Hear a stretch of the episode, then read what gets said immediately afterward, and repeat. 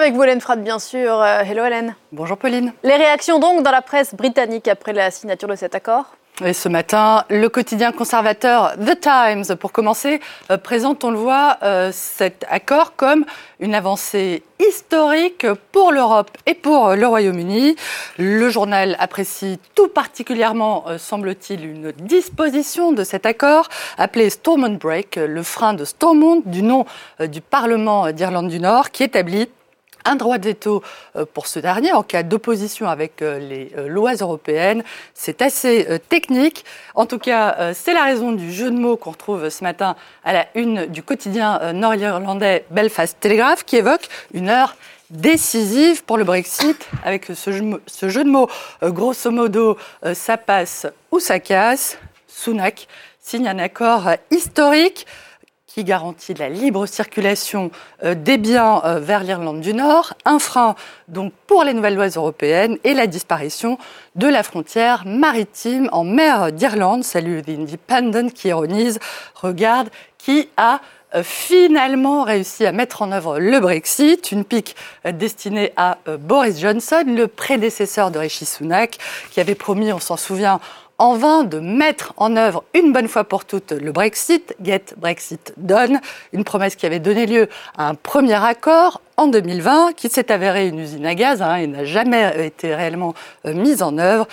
Mais Rishi Sunak lui-même est loin d'être euh, tiré d'affaire, et c'est ce que rappelle le quotidien The Eye, puisque le texte d'hier non seulement devra être ratifié par tous les pays membres euh, de l'Union européenne, mais également par le Parlement britannique, où les adversaires de Rishi Sunak. Hein, euh, Boris Johnson et les partisans d'un Brexit dur l'attendent de pied ferme.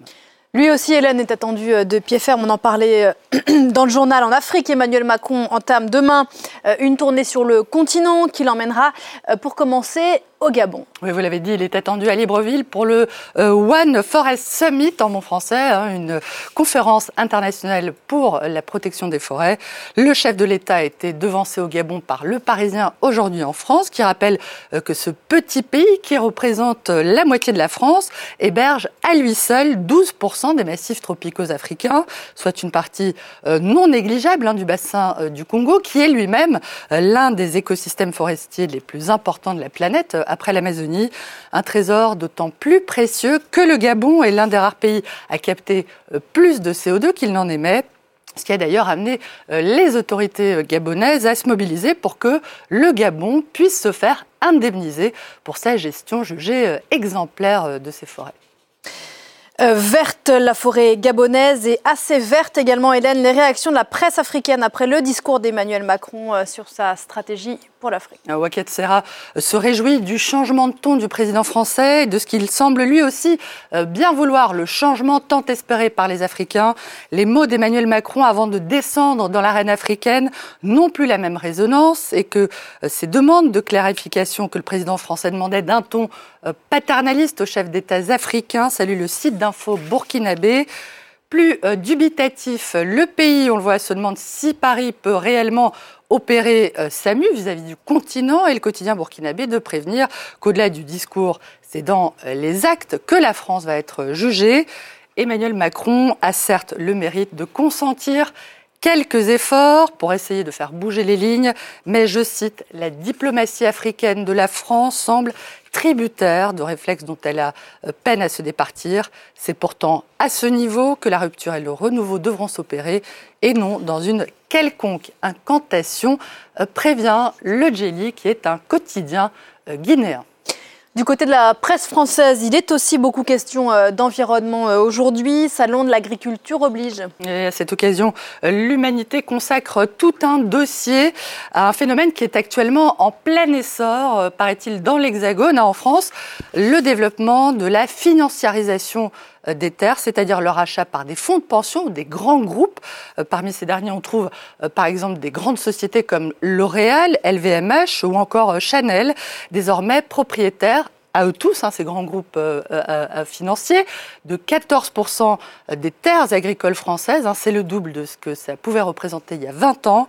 L'UMAS s'inquiète de ce que la logique de concentration et de rentabilité de ces grands groupes puisse nuire à la biodiversité, mais également aux agriculteurs.